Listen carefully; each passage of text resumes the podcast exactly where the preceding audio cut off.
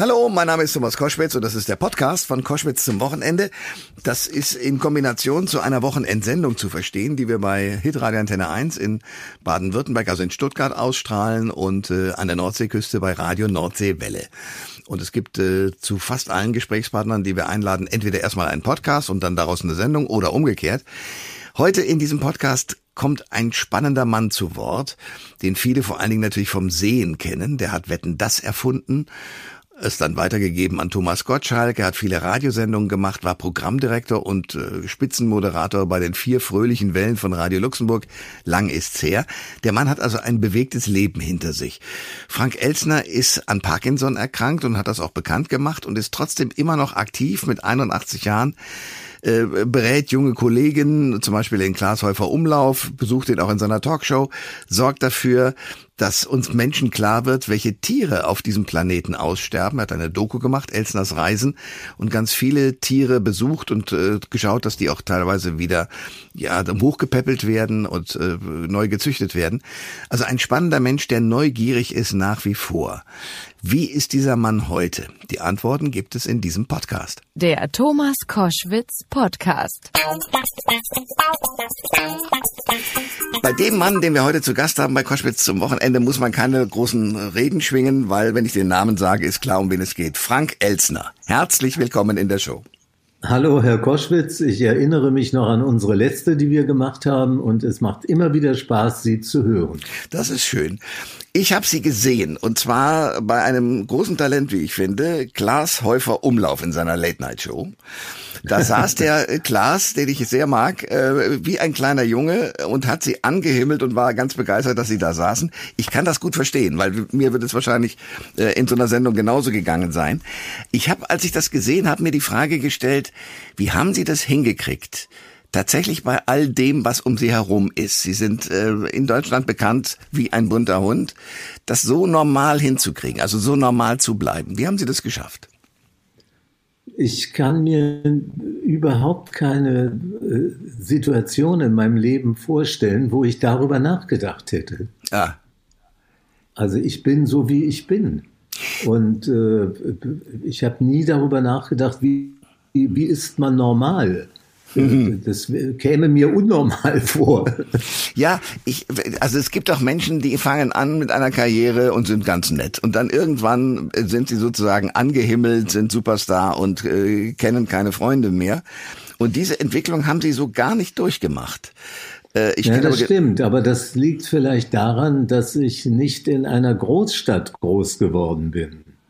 In einer Großstadt muss man mehr angeben, um sich durchzusetzen. Da ist die Konkurrenz größer. Ich habe 40 Jahre meines Lebens in Luxemburg verbracht mhm. und äh, die Luxemburger haben mich furchtbar natürlich und nett aufgenommen.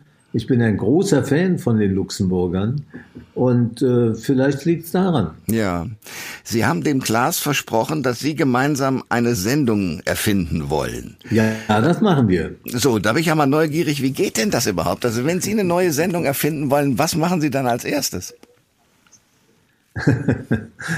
also meistens versuche ich mich unter Druck zu setzen. Die besten Sachen sind mir immer gelungen, wenn ich unter Druck war.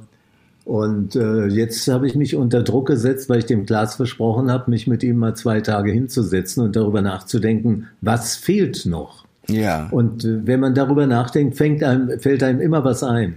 Auch wenn wir beide jetzt darüber nachdenken, was könnte man denn noch machen, fällt uns todsicher was ein.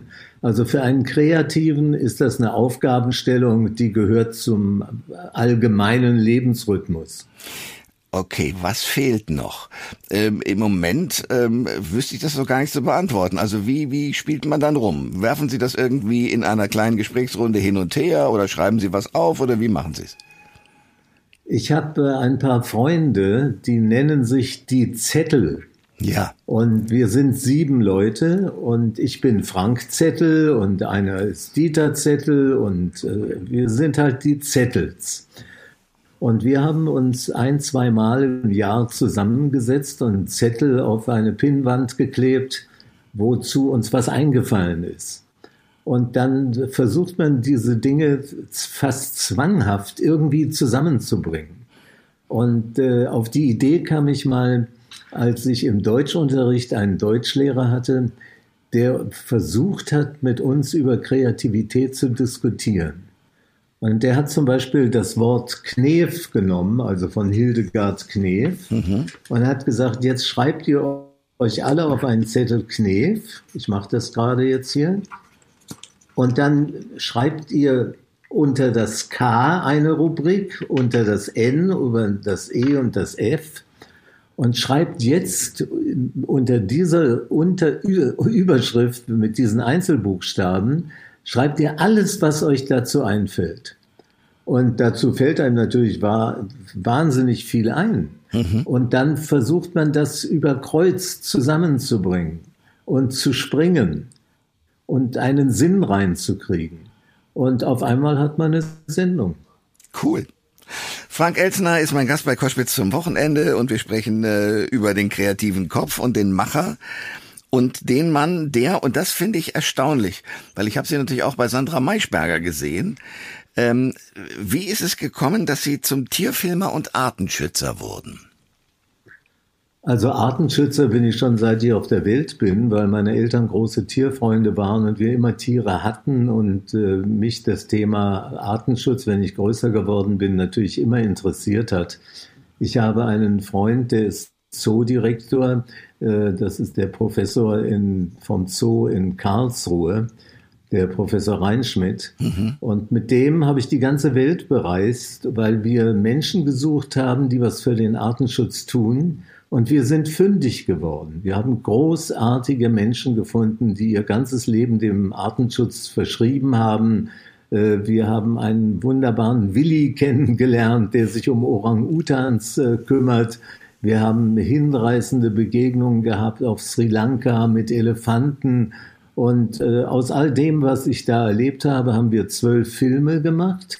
Und aus den zwölf Filmen haben wir jetzt ein Buch gemacht. Und zwar hat das unser äh, Produzent äh, hauptsächlich geschrieben. Ich habe das Vorwort geschrieben und die Fragen gestellt. Mhm. Und Matthias Reinschmidt hat mir sehr geholfen dabei, weil das ist so eine wunderbare Mischung geworden. Ich bin der neugierige Journalist, also ich bin der Koschwitz und die sind die Fachleute, die Biologie studiert haben und die sich eben auskennen und die mir auch die richtigen Antworten geben können. Und die haben das sehr gerne gemacht. Und vielleicht gibt es ja dieses Jahr noch so einen Film. Äh, ich habe zum Beispiel äh, gerade vor kurzem einen sehr schlauen Papageien dabei beobachtet, wie der einen äh, Strohhalm, der oben einen Haken hat und unten eben keinen, umgedreht hat, in eine dünne Glasröhre gesteckt hat und damit etwas rausgeholt hat. Drunter war natürlich was zum Futtern. So, und da habe ich gedacht, diese, Sie haben ja auch in der Sendung erzählt, dass Papageien vor dem Aussterben bedroht sind. Irgendein Blaupapagei existiert, glaube ich, kaum noch. Also ja, es hat bei uns angefangen mit Papageien, weil Professor Reinschmidt ist der größte Papageien-Fan und Papageienkenner, den wir auf der Welt haben. Okay. Er war der Chef vom Loro-Park und hat da über Tausende von Papageien die Herrschaft gehabt. Und der hat, dem ist es gelungen, einen ganz seltenen blauen Papagei nachzuzüchten.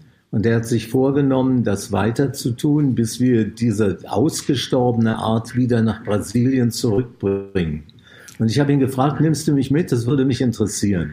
Und auf dieser Reise mit den blauen Papageien nach Brasilien und dort die anderen blauen Papageien kennenlernen, da ist uns klar geworden, das könnte ein Thema für uns sein, um als Journalisten zu berichten.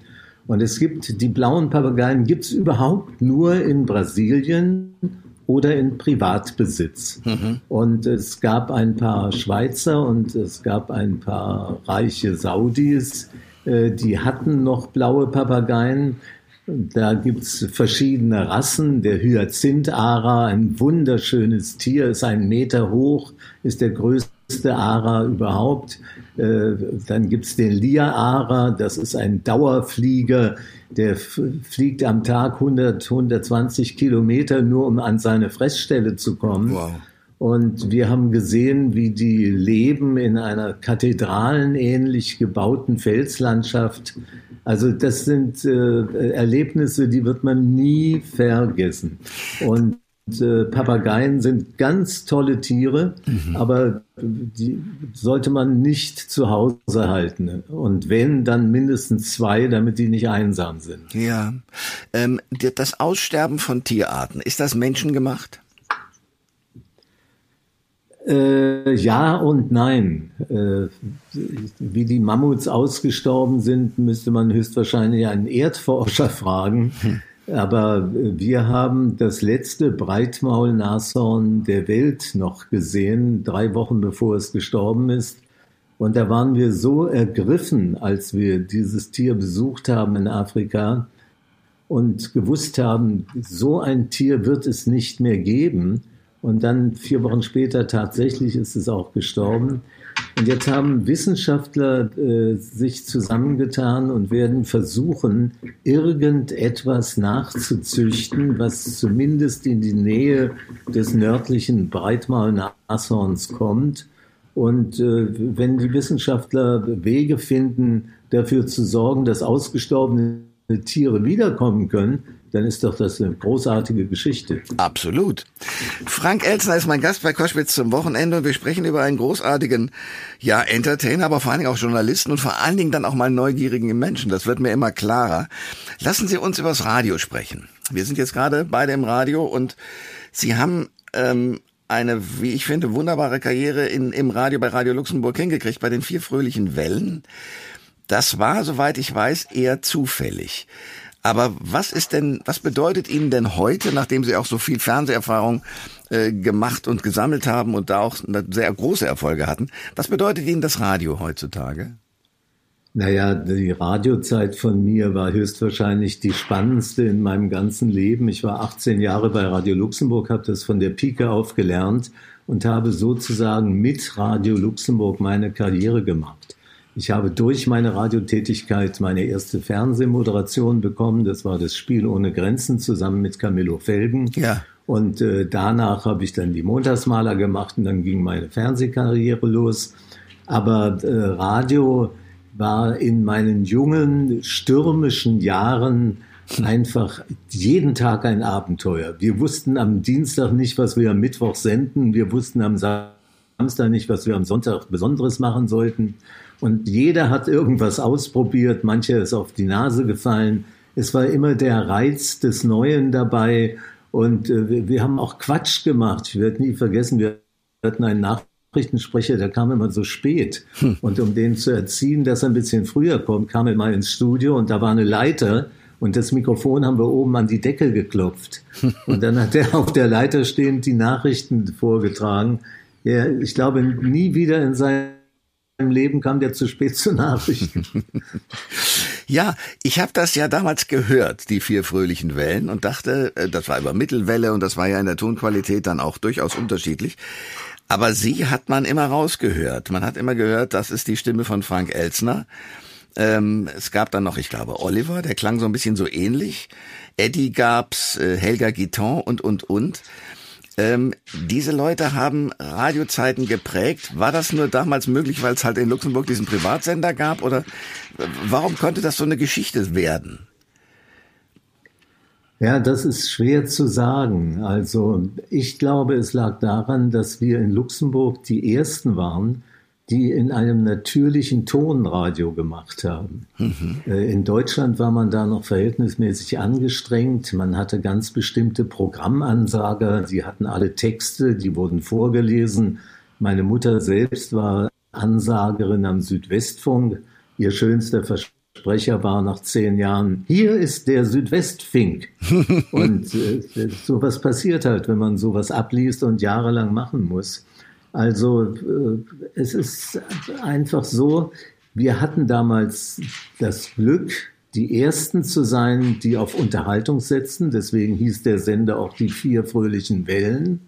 Und wir hatten das Glück, dass wir Zuschauer, Zuhörer hatten, die uns mochten und die sich mit uns auseinandergesetzt haben. Und ich kann mich gut erinnern, ich habe Briefwechsel geführt mit äh, Zuschauern aus Essen, aus Duisburg, aus Köln, aus Koblenz. Und äh, ich glaube, wir waren einfach sehr nah am Menschen dran und das war der Erfolg. Frank Elsner ist mein Gast bei Koschwitz zum Wochenende. Wann fing das eigentlich an, dass Sie eigene Fernsehsendungen erfunden haben? Weil äh, Spiel ohne Grenzen mit Camilo Felgen und so weiter, das gab's ja schon. Da sind Sie ja einfach nur in Anführungsstrichen der Moderator gewesen. Aber wann fing es an, dass Sie sagten, so, jetzt äh, baue ich mir meine eigene Sendung? Das fing an mit den Montagsmalern, weil da hat man mir eine Sendung gezeigt, die hieß Punkt, Punkt, Komma, Strich.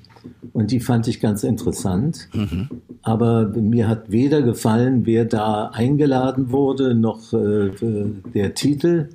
Und dann habe ich mich hingesetzt und habe dem damaligen Chef der Unterhaltung, dem Wolfgang Penck, einen Brief geschrieben und geschrieben, also wenn das Ding jetzt Montagsmaler heißt und wenn wir da äh, zum Beispiel die Bundesliga gegeneinander spielen lassen, und das fand er einen tollen Vorschlag. Und die ersten Sendungen waren Schalke 04 gegen Bayern München, äh, die Bundesliga-Mannschaften eben gegeneinander. Und seither habe ich auch viele Fußballer als dicke Freunde. Ja. Bei Schalke gab es die, äh, die Kremers-Zwillinge.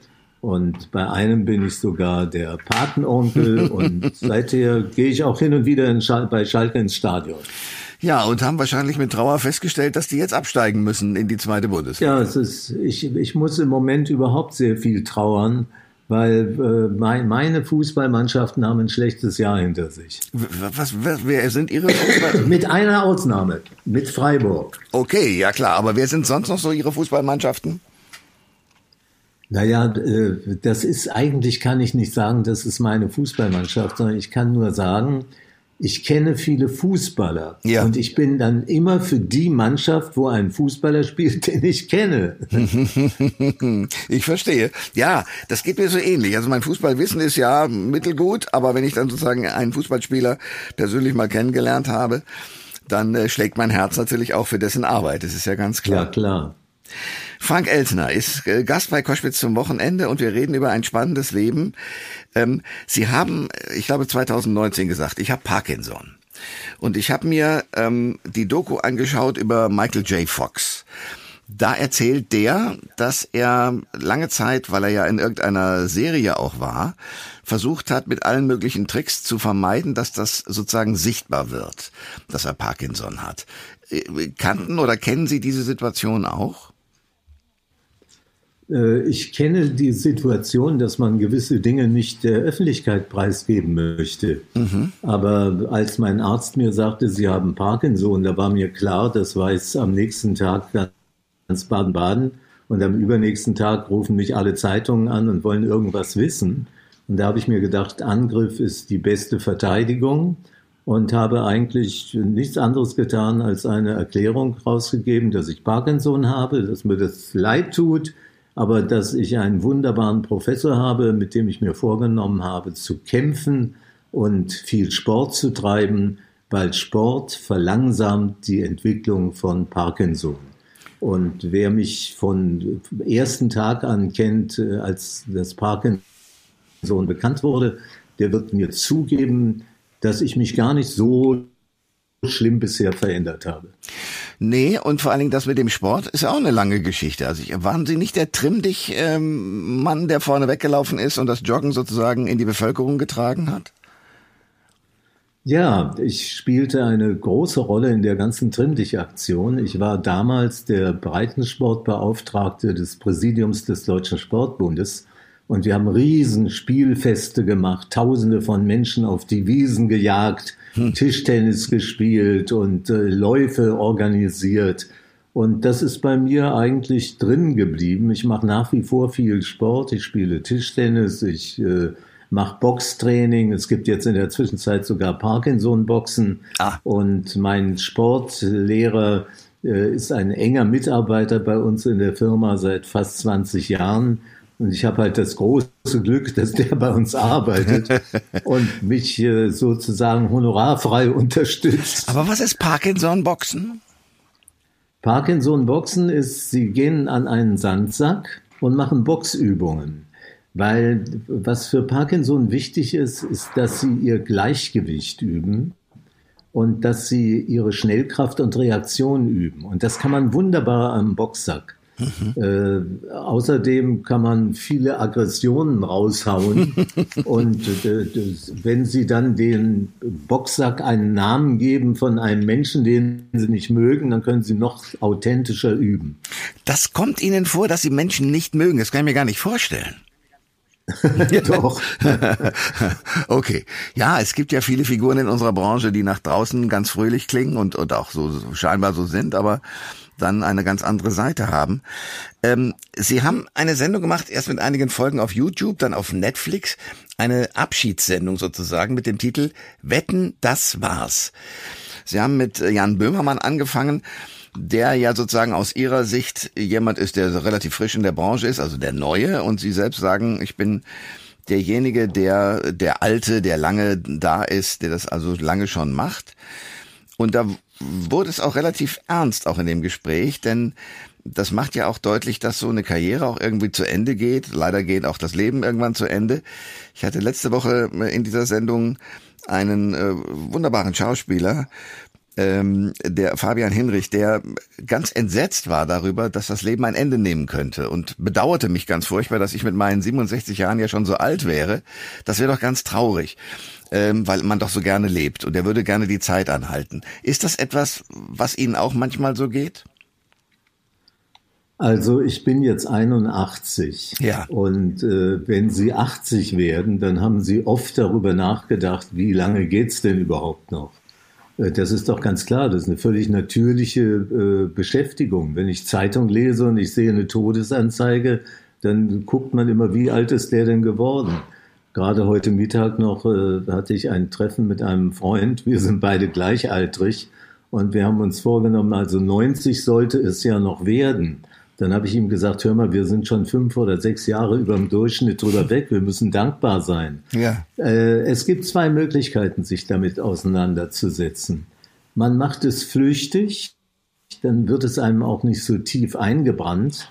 Oder man macht es ausführlich, und dann kann man äh, Wissenschaftler werden für die Endzeit. Aber ich habe mich für die erste Form entschieden. okay, ich verstehe. Ähm, Sie nehmen das alles so hin, was da so im Leben ist, sind unfassbar neugierig und das mit 81. Und das fasziniert vor allen Dingen auch, glaube ich, sehr viele junge Leute. Ähm, woher kommt diese Dauerneugier? Ich nehme an von meinen Eltern. Ah. Die, irgendeiner muss ja in meiner Vergangenheit diese Neugier in die Familie getragen haben. Mein Bruder ist auch so neugierig. Okay. Also äh, höchstwahrscheinlich ist das ein Familienmerkmal der Elstners. Ich habe ähm, am Schluss dieser Sendung einen Fragebogen, den Sie möglicherweise kennen. Sie haben ja viele Fernsehformate auch äh, sich angeschaut, Inside the Actor Studios beispielsweise, eine amerikanische Serie, äh, wo und, und Talkshow, wo also Schauspieler die bekannt geworden sind, Schauspielschülerinnen und Schülern sozusagen Rede und Antwort stehen in einer Talkshow. Und ähm, dieser Mann ähm, verwendet einen Fragebogen, den Bernard Pivot, wiederum ein Talkshow-Host aus Frankreich, immer verwendet hat. Und ich würde gerne ja. am Schluss unserer Sendung diese Fragen an Sie stellen. Ja, aber machen Sie mir einen Gefallen, Herr Koschwitz. Ich habe einmal einen solchen, äh, solche Umfrage mitgemacht. Ja und fand so blöd, was da rausgekommen ist, dass ich gesagt habe, ich mache nie wieder eine Umfrage. Nee, ist keine da Umfrage. Ich aber nicht schaffe, pass ja, auf, da ja. ich nicht schaffe, Ihnen irgendetwas abzuschlagen, ja. vergessen Sie jetzt das Wort Umfrage und sagen einfach was anderes. Okay, ich sage was anderes. Also, was ist zum Beispiel Ihr Lieblingswort? Oh wei. Lieber Gott, Mhm. Was ist, was ist Ihr unbeliebtestes Wort? Haure Preis. okay. Was macht Sie an, kreativ, spirituell und emotional? Was begeistert Sie? Das kommt wie aus der Pistole geschossen. Das Lachen von kleinen Kindern. Wir haben ein neues Enkelchen bekommen und die springt bei uns zu Hause immer rum und äh, es ist nur gute Laune, wenn sie durch den Raum schreitet, springt, hm. rollt, singt. Kinder sind kreativ und sind was Fantastisches. Das stimmt. Was turnt sie so richtig ab? Hm, Alles, was rechtsradikal ist. Oh ja, oh ja. Ähm, was ist Ihr Lieblingsschimpfwort? Also beim Tischtennis, wenn ich einen Ball verschlage, schreie ich leider immer laut Scheiße. ja, und das finde ich gut. Welchen Sound oder welches Geräusch lieben Sie? Och, da gibt's viele.